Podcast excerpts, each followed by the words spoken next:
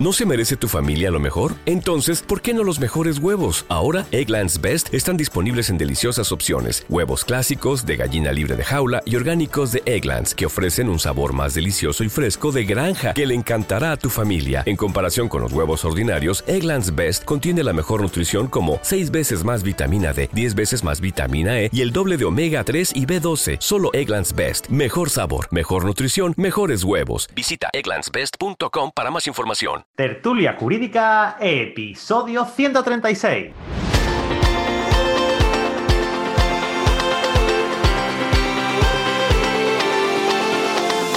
Hola, buenos días y bienvenidos a Tertulia Jurídica, el podcast donde los profesionales del derecho se quitan la toga y comparten su visión sobre temas de actualidad. Cristina, buenos días. Buenos días, feliz lunes, feliz año y todas esas cosas que se dicen. ¿Hasta qué día se está diciendo feliz año?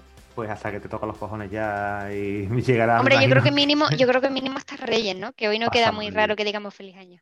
¿Sabes qué me ha pasado? Quiero comentarte una cosa. Sí. Quiero, quiero comentar primero lo que me ha pasado. No, yo quiero comentar esto primero. Joder, venga, vale. Venga, señorita, primero, dale tú. No he felicitado a nadie. Ni en Navidad ni en Año Nuevo. Ni yo a nadie. Soy de ese grupo, soy de ese grupo de personas. Soy de ese grupo de personas que crean una lista de difusión para felicitar a todo el mundo y se le olvida de meter el mensaje. a mí me llegó un mensaje tuyo. Sí, porque hubo tres, literal, tres personas que se lo escribí personalizado. Eh, escribí el mismo mensaje que yo pensaba que había metido en la lista de difusión con un poquito de más amor. Prácticamente. Y coño, pero es que a los días me, vino el barrunto, yo estaba, tú sabes que yo estoy en modo de desconexión y demás, y dije, ostras, la gente que saboría, ¿no? Que yo felicitaba aquí, que yo felicitaba aquí al ciento y la madre con mi lista de difusión y ni un gracias. Qué cosa más rara. Yo pensando que había felicitado a todo el mundo. Pues, hello, soy de ese grupo de personas que crean una lista de difusión y después no meten el mensaje, se piensan que ha felicitado al ciento y la madre. Y lo ha hecho. Y no felicitaba a nadie. Lo peor es que yo he maldecido un poquito, durante un poquito de tiempo, he, maldecido a la gente por, por, no decirme ni un gracias, ¿sabes?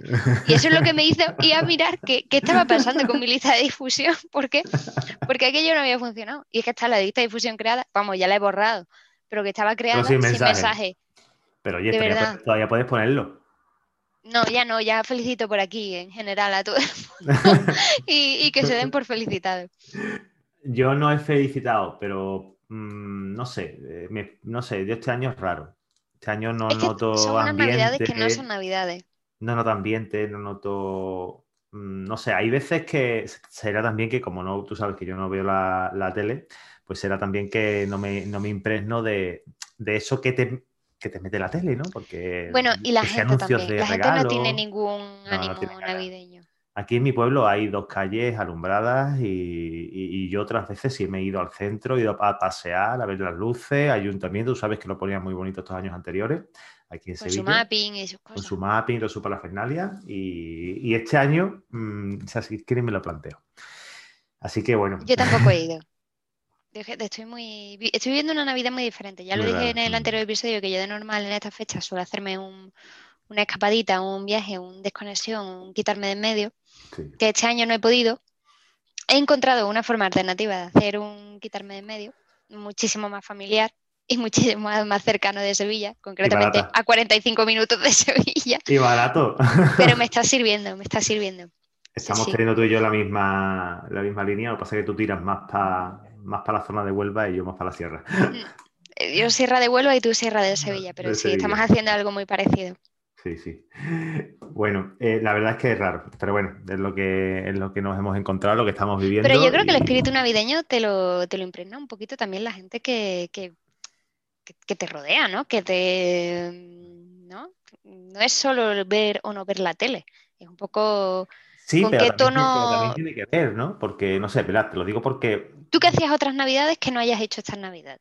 Porque yo lo digo, yo lo tengo claro. Yo hacía un viaje de Navidad o de invierno, como se quiera ver, en, estas fechas hacía un viaje y hacía distinto, pues también cómo celebrábamos, ah. eh, sobre todo la Nochebuena, que, que esta vez ha sido súper reducida.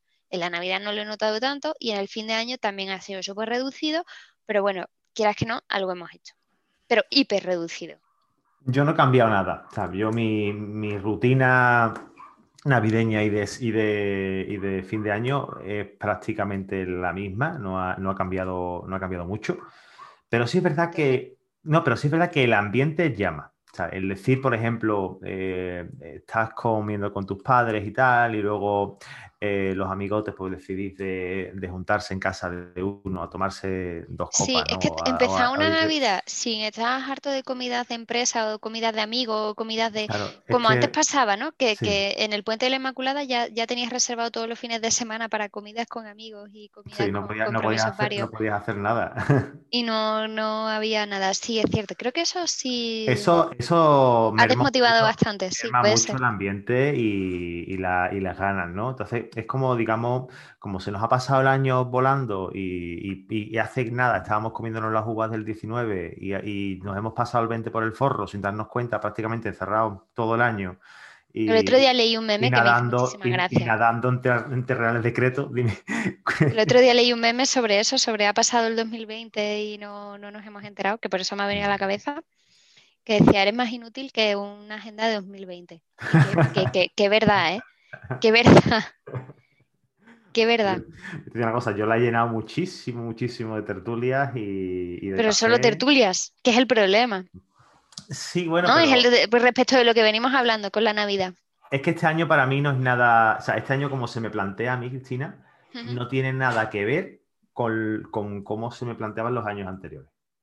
Porque hay, hay menos gente a tu alrededor. O sea, como no, no, podemos no, quedar. Aparte, aparte, no, no, no, no, ya no, ya no es la tesitura actual, ¿no? Ya es el el hecho de que mi año ha sido atípico, eh, como el de todos, pero a mí se me suma, claro, que yo venía de una situación y ahora estoy en otra. Entonces, para mí es un cambio total eh, de lo que va a ser frente a lo que era.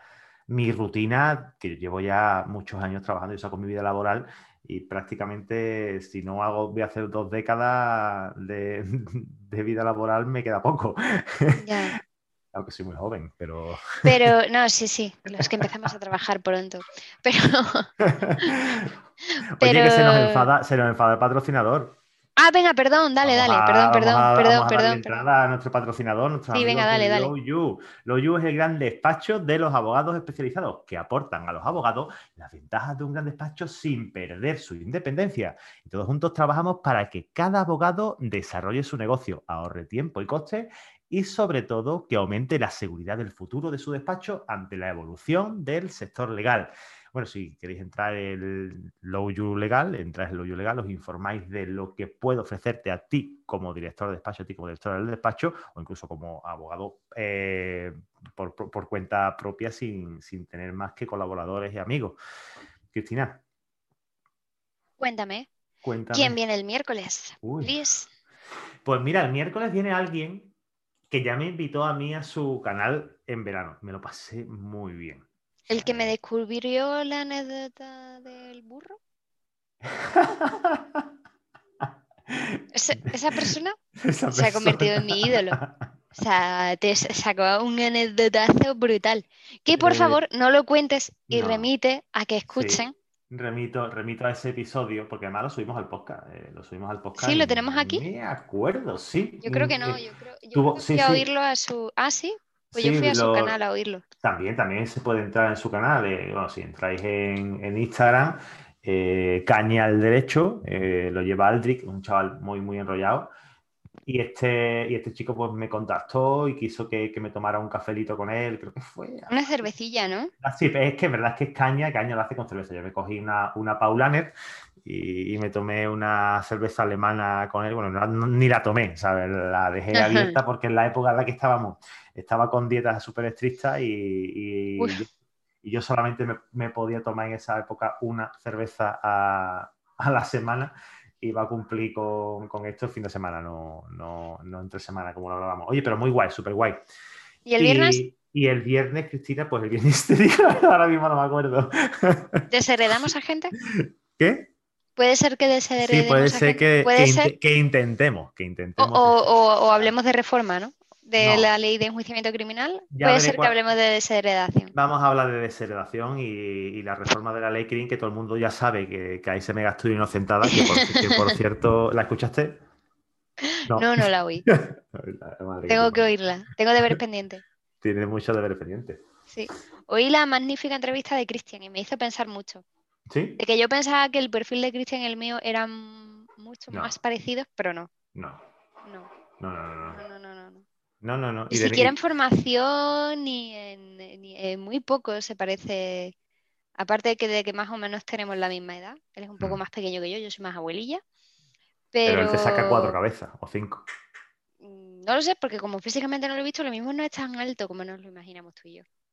Eh, lo que, la que no nos imaginábamos tú y yo tan alta era. era el metro setenta de Bárbara. De Bárbara. Que yo me imaginaba muerta, que, muerta moría rematada, vamos, lo digo ya. Era una, era una pitufina y resulta que Bárbara nos saca. Aquí la pitufina del grupo soy yo. O sea, y me estoy quedando más sola que la una. No hay, no hay más gente bajita, por favor. Sí, sí. Tertulianos y tertulianas. Sí de, de, margen bajito. Mm, apoyen mi moción de ok al 1.50 de puntillas. Yo te digo. Con tacones. con tacones. Yo te diría ahora mismo que, así, así, Sara, Sara sí, Pajito también. Necesito hacer un grupo completo. Sí, vamos a hacer un grupito de, eh, pitufinas y. Venga, pitufinas tertulianas. Y de, grandotes. Que, Cuenta de qué hemos, hemos venido a comentar hoy, please. Pues mira, hoy vamos a hablar sobre tres noticias de la mano de Economist and Juris. Eh, hemos seleccionado de las tres noticias que más se, han leído en el diario y la verdad que son bastante interesantes. Eh, una de ellas, la que vamos a leer primero, eh, si quieres leo el titular, que dice que se prohíbe desahuciar a los ocupas en el Real Decreto 37-2020 de 23 de diciembre. Bueno. Bueno, bueno, yo creo, yo ya lo adelanto, yo ya lo he pedido, he pedido hacer todo un podcast solamente hablando de este Real Decreto. Creo que, creo, y, de otros más que ahora, iremos viendo, porque es que estas noticias todas me dan para podcast, según mi criterio. Y, mm, en principio se suspenden los desahucios. Eh, Exacto, esas se suspenden, así, sin más. Tal cual, sin vaselina. Sin más. Y al propietario, pues parece que hay una pequeña compensación prevista en el propio Real Decreto pero que esa compensación se hace conforme a unos importes genéricos de... Nada tasados, no sé. Eh, valores medios de alquileres, de tal, pero que sí en el propio contrato. Que digo yo que si tenemos un contrato que... Verás, si es ocupa, no.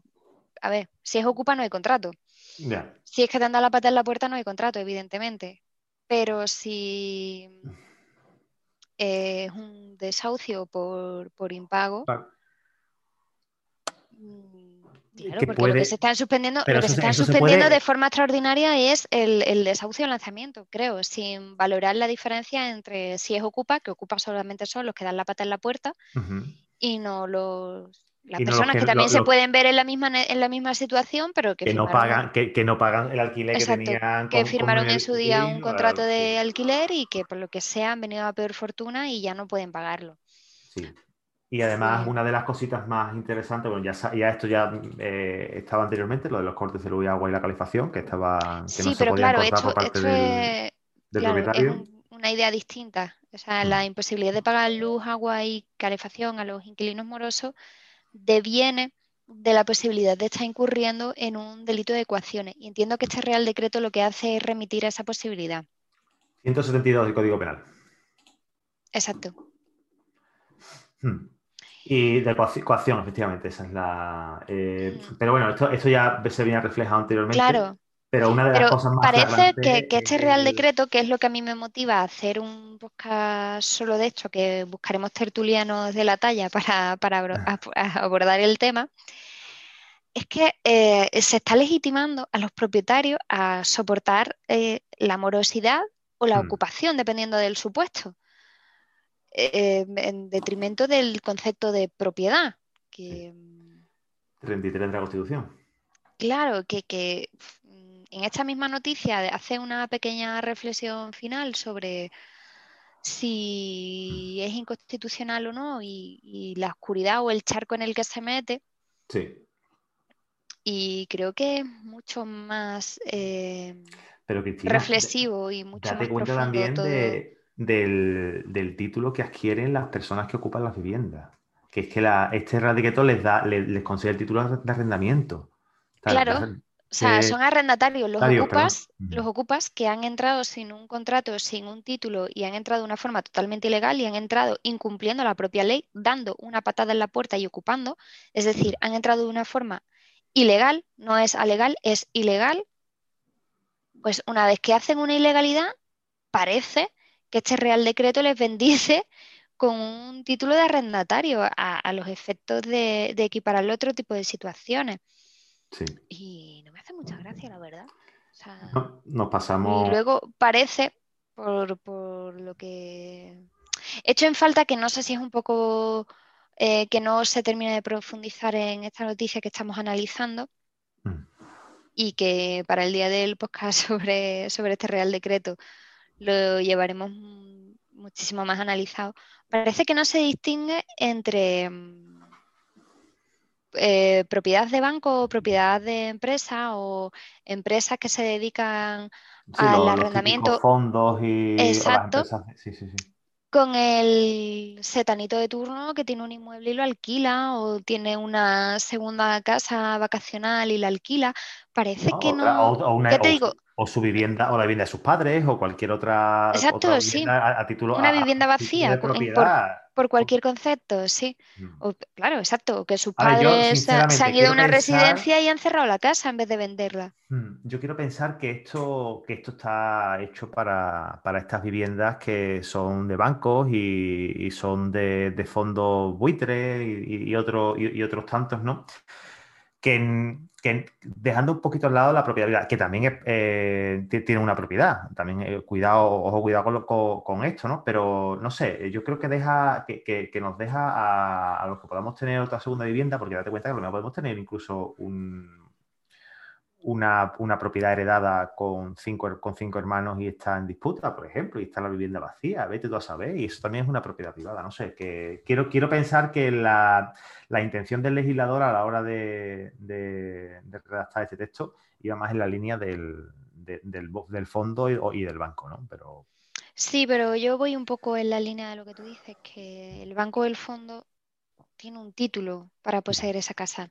Igualmente. Que puedo entender una suspensión, porque esta suspensión de, lanzamiento a, los ocupa y de desahucios a, los ocupa, mm. esta suspensión es hasta que se acabe el Real Decreto de Alarma, el 926, que parece que se acaba, parece, parece que se acaba, si no se prorrogara más veces, en mayo. O sea, es una suspensión por cinco meses, porque empezó el 23 de, diciembre, si no me falla la memoria. Mm. Es una suspensión de, cinco meses ahí mm, de vivienda gratuita, porque hay que decirlo así. Es que puede provocar un mal efecto sobre todas esas personas que están pagando su alquiler, pero están atravesando una situación incómoda económicamente y puede provocar una especie de efecto. Llamada, sí. No lo sé, no lo sé ya lo analizaremos en más profundidad. Más profundidad, sí, cuando tengamos. Si encontramos tertulianos. Sí, yo creo que sí. Esto, esto yo creo que se puede hacer bastante rápido. Esta semana me voy a poner ya a, buscar y a coordinar al personal. Verás cómo, sale una tertulia más pronto que tarde y la semana que viene estamos grabándola segurísimo. Perfecto. Vamos con la segunda. Leo el titular de la segunda. Dale tú. El 2 de enero de 2021 entró en vigor la orden ministerial que regula los créditos revolving. Hemos hablado ya de créditos revolving en este podcast, creo que si, mal no recuerdo el episodio 3 o 4 hablamos de revolving. Sí, tan pronto hablamos. Ha, llovido, sí, sí, sí, sí. Además, te diría, de los primeros episodios que, grabamos. Sí, sí, es de los primeros. Mucho, hubo mucho movimiento al principio con el revolving, con. Con, una sentencia del Supremo. De IRPH, también hablamos de. de ahí lo diré, de cláusula suelo al principio del todo. Hmm. Entonces, Pasa que te tendría, lo tendría que poner en pie. De hecho, lo estoy mirando, lo estoy buscando ahora mismo porque no sé si el, eh, me suena que es el 4, ¿no? Es que no lo pongo en pie. Juraría que mm. estaba ya Pilar Garrido y Raúl, pero no sé si lo estoy cambiando con IRPH. No sé si lo estoy confundiendo. Ley de segunda oportunidad, hablamos en el cuarto. El quinto fue la, la judicialización versus la mediación. La mediación en asuntos de familia. Eh, tarjeta Revolving, episodio 7. Episodio 7, ¿eh? Madre mía, lo que ha llovido. 20 de abril. Pues podríamos hacer un refresh. Sí, pero... porque además ha cambiado, ha cambiado algo. Eh, sí, en esencia se ha publicado una nueva norma que ha entrado en vigor el 2 de enero, que esta noticia hace una reflexión sobre la necesidad o importancia de haber introducido de la entrada en vigor de esta norma en fecha 2 de enero, que aún eh, estamos los ciudadanos con esas compras navideñas y regalitos varios para las fechas importantes.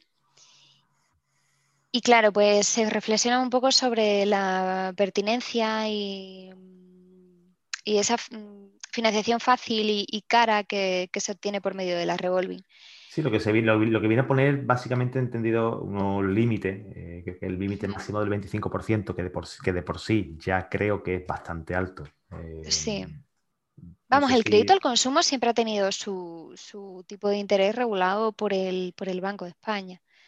El problema del revolving es cómo funciona el propio instrumento. No es que sea un, el tipo del, bueno, también funciona, también es, es, problema el tipo de crédito, pero el tipo, el tipo de al que te dejan el crédito unido a cómo funciona la propia revolving hace, como ya comprobamos en aquel podcast, que, que haya créditos que sean totalmente impagables y no tienen por qué ser de importes muy caros. De hecho, si mal no recuerdo, tú, tú traíste una calculadora del Banco de España y Hice un cálculo. Un cálculo sí, eh, sí, sí, me, Juraría que dejé el enlace no te, sabría, decir, tía, porque ha llovido tanto. No recuerdo, sí, sí, no recuerdo, hice el cálculo exacto, hice mm. una prueba por ver a partir de qué, qué tipo de crédito o qué importe de crédito financiado por, por, una revolving ya era impagable y era, no era muy alto. Es que no, no quiero decir una cifra porque no, no, yo estoy hablando muy de cabeza en aquel puedo entrar la página puedo entrar a la página y, mirarlo. Ve, date cuenta que, que si, si, eso fue en el, hemos dicho el 7, ¿no? Mm, sí. Sí. Mm, Casi un año ya, ¿eh? Es que va a ser un año. Mira, para un crédito de 3.000 euros y pagando una cuota de 50 euros al mes con un tipo de interés del 27%, el usual en estos créditos, la página del Banco de España te da un aviso de que la duración del crédito será indefinida y que además aumentará. ¿Qué principal has dicho, perdón? Eh, 3.000. 3.000 euros. Que, sí. sí. ¿Y ese se paga? Este no se paga. ¿El de 3.000 con revolving? No, dice que la página del Banco de España te da un aviso de que la duración del crédito será indefinida y que además aumentará. Y la segunda simulación, por el mismo importe y pagando una cuota de 100 euros al mes con un tipo de interés igual que el que era del 27%, la persona terminará pagando 5.051 euros. En fin, eh, parece que se va a poner, que se va a poner, parece que no. Por mm. medio de esta norma se pone un poquito de coto, se limita el coto a este tipo de, de créditos y va a hacer menos fácil su concesión en situaciones como las que comentábamos en ese podcast.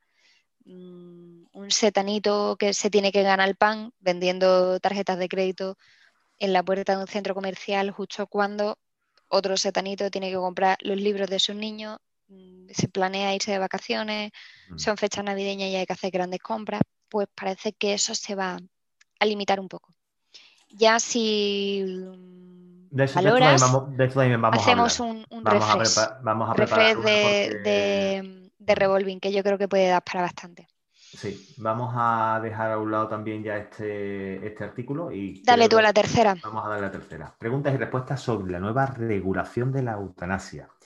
Eh, mucho se ha hablado, mucho se ha discutido y, claro, yo entiendo hasta el punto en el que exista una, no sé, digamos, eh, línea ética entre unas personas que piensan de una manera y, otras que piensan de otra con respecto a, este, a, esta, a la eutanasia, ¿no? Pero bueno, esto es una realidad ya, está, está publicado.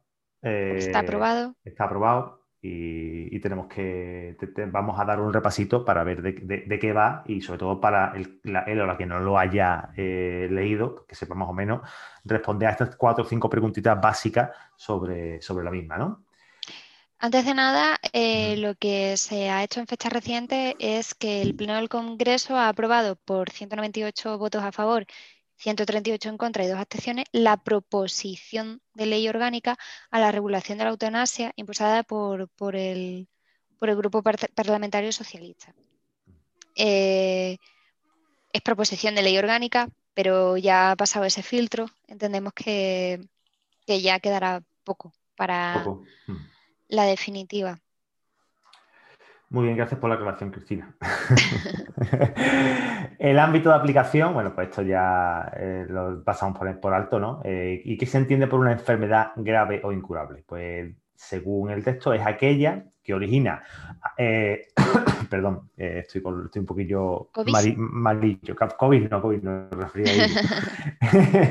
es aquella que origina a sufrimientos físicos o psíquicos constantes e insoportables, sin posibilidad de alivio que la persona considere tolerable, con un pronóstico de vida limitado en un contexto de fragilidad progresiva.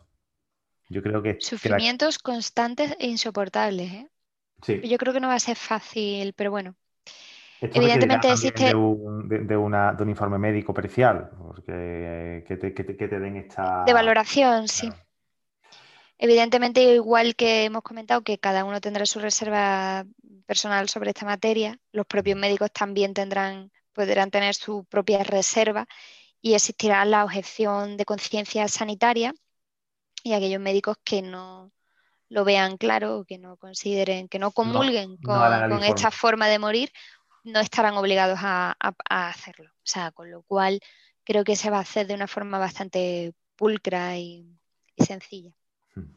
Bueno, sencilla. Para el que tiene los padecimientos no creo que sea sencilla, porque hasta donde yo he podido ver, por lo que se explica en la noticia que venimos comentando, hay que pasar varias, varias fases y... Mm, si te pronostican eh, una enfermedad grave, grave, incurable y con pronóstico de fallecimiento en tres meses, que se ven muchísimas por ahí, incluso a menos plazo, esto no se va a poder ni siquiera aplicar, Cristina. Ya, pero bueno, yo creo que está pensado, yo creo que está pensado para otro tipo de enfermedades, está pensado para enfermedades que palían tu calidad de vida, que al final te conviertes en un vegetal, que tu, de vida limitado, ¿no? Es que eh, esa, esa, eh, con un pronóstico de vida limitado. Mm, o sea, de calidad de vida limitada, entiendo. No, no, no, no. Eh, además es una, coma, o sea, coma. Con un pronóstico de vida limitado, coma. En un contexto de fragilidad progresiva. Yo entiendo aquí que con un pronóstico de vida limitado es que el médico te dice, te quedan seis meses o te quedan a los humos dos meses o lo que sea, una, o que te dan una cifra limitada. O te quedan tres años, pero los tres años vas a estar en una cama y te va a estar doliendo todo el cuerpo. en ese caso, las enfermedades y sí. Tú que vas viviendo ahora que puedes hacer de todo, con el tiempo vas a dejar de poder moverte con la misma naturalidad que te estás moviendo ahora y, te dolerán los huesos, te irás engarrotando. Pues habrá un momento en el que pues se podrá decidir tomar este tipo de alternativas. Bueno, aquí tenemos también la objeción de conciencia sanitaria que tú bien has comentado hace, hace poco. Si quieres lo, pasamos otra vez por encima. ¿La comentamos? Como quieras. No, pero Yo la, daba por comentada. La, daba por comentada, la daba por comentada. ¿En qué se concreta la denominada prestación de ayuda para morir? pues según el texto es una acción derivada de proporcionar los medios necesarios al paciente que cumple los requisitos previstos en la ley eh, para que, bueno, pues, que se cumpla su deseo de, morir. Esta prestación se puede producir bajo dos modalidades. Primero, es que la administración directa al paciente de una sustancia por parte del personal sanitario eh, que, no digamos que verás, que, están las dos opciones, que está por un lado la que se lo proporcione el, propio, el propio sanitario, el propio equipo médico, y por otro lado que la, que la propia, se la propia pueda administrar el propio paciente en este caso. ¿El paciente a sí mismo? Sí. Eso es suicidio, no es eutanasia. Bueno, es eutanasia si te lo dejan a tu alcance, sí. Claro. Sí, sí, sí, sí. Que con eso, que con eso, que con eso ha habido muchísima polémica. Sí, hubo ya un caso muy... Muchos casos, muy... sí, pero bueno, el, más en España, ¿no? El que más se conocía, el asunto este del que... Ramón San Pedro. Ramón San Pedro, eh, yo me acuerdo perfectamente de ese, de ese hombre, ¿no? De cuando Llegó al cine incluso. Sí, sí, sí, llegó al cine con... y ahora, a fechas muy recientes, ha habido una señora que no tengo ahora mismo en la cabeza su nombre, que su marido le ayudó a morir y pasó un tiempito, tuvo que prestar al menos declaración en, los juzgados de violencia de género y fue un poco desagradable todo, la verdad. Ya, me imagino. ¿Cabe la posibilidad de denegar la, prestación de ayuda a morir? Pues cabe, cabe, ¿no? Tiene que haber, pero tiene que cumplir todos estos requisitos. Hay una lista tasada de, requisitos y es ser mayor de edad, capaz. Sí, cabe, porque entre, entre otras cosas, el, propio médico responsable, si no ve que reúnan los requisitos, pues no. no te la va a dar. Pero estamos hablando de otra cosa, no es la objeción de conciencia, estamos hablando de la responsabilidad que queda sobre el médico que va a suscribir la, prestación de ayuda, ¿no? Mm. Y además, como requerimiento, dice que tiene que haber eh, dos solicitudes previas, ¿no? Por cualquier medio que permitan dejar constancia y dejando tiene que una separación al menos 15 días naturales entre ambas. No puede ser el mismo médico, te tienen que preguntar varias veces. A mí eso me, parece bien, porque eh, las personas que padecen este tipo de enfermedades hay veces que se suman en una depresión o, un padecimiento mental agravado por su enfermedad o por la situación en la que se ven. Entonces, el hecho de tener que abordar en dos momentos distintos con dos situaciones personales distintas, no estar lo mismo el día 1 que el día 15, pues me parece muy bien esa, esa doble, doble petición de, auxilio para, hmm. para, morir. Me parece, me parece una idea muy buena. O sea, pues sobre todo para evitar que no, que no haya otro tipo de padecimientos que te lleven a tomar esa decisión. Ya, entiendo. Eh, hemos visto que ya efectivamente que cabe la, posibilidad de denegar la prestación y que, por llamarlo así, de, alguna manera, que la prestación eh, de ayuda para morir esta, es, pública. Es financiada, sí, sí. La cubriría el... La hace Links y no, bueno, el SAS en caso de Andalucía, el Instituto Nacional de la Seguridad Social, según, sí, perdón, Sistema Nacional de Seguridad Social, eh, según nos indican. Y bueno, pues ¿dónde se podría, eh, qué lugares ¿no? se podría realizar la prestación? Eh, tanto en centros privados como públicos o concertados y también en el propio domicilio del solicitante. Bueno. ¿Hablamos de las garantías o ya podemos Ah, pues si quieres. Habrá una comisión de garantías y evaluación compuesta por, por siete miembros. Eh, será un híbrido entre personal médico y jurista y todos ellos, esa comisión de, garantías y evaluación, se encargará de resolver las posibles reclamaciones denegatorias de la prestación de ayuda a morir y solucionar eh, eventuales conflictos de intereses que puedan suscitarse.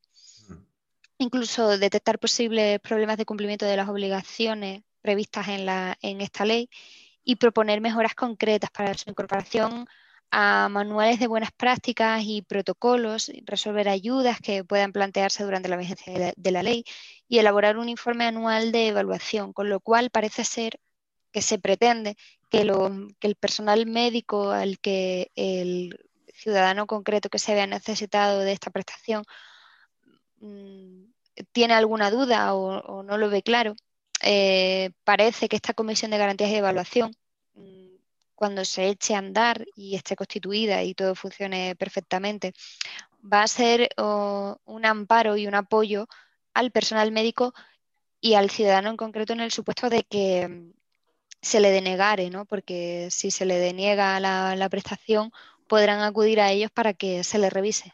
Así que no sé si mm, me parece muy buena solución. Me parece por la doble vertiente me parece una idea genial tener una comisión de seguimiento que ayude a que no se desvirtúe la filosofía de la ley y, ninguna de las dos partes quede desamparada. Muy bien, Cristina. Eh, ¿Quieres que comentemos algo más? Porque hemos pasado rápidamente por nuestra semana. Hemos olvidado hablarnos de, de, estos de la, de, la, de la Semana de la Semana Santa. De la Navidad. De la Navidad. Está ya deseando que llegue la primavera. A mí, a mí me gusta la fiesta.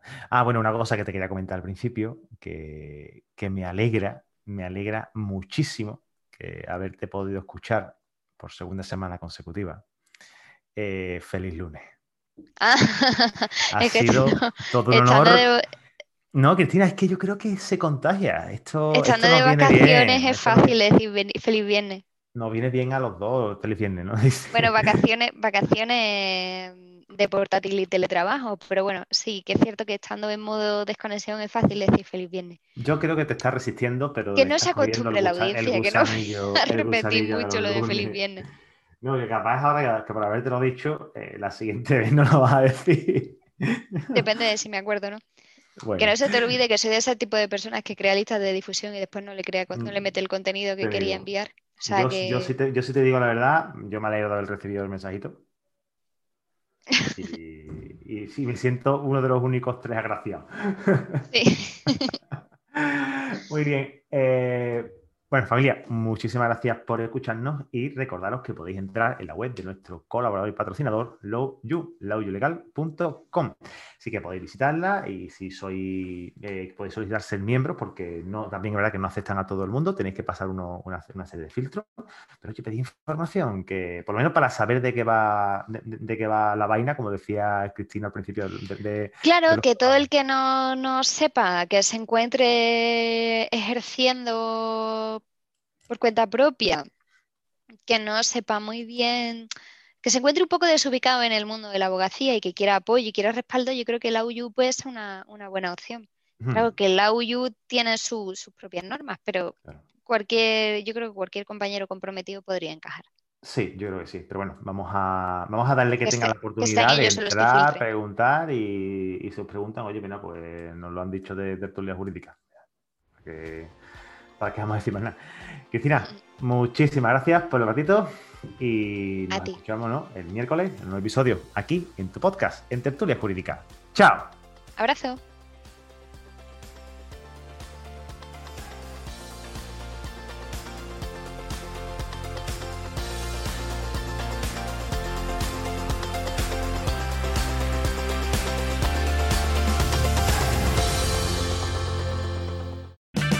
O'Reilly Auto Parts puede ayudarte a encontrar un taller mecánico cerca de ti. Para más información, llama a tu tienda O'Reilly Auto Parts o visita oreillyauto.com.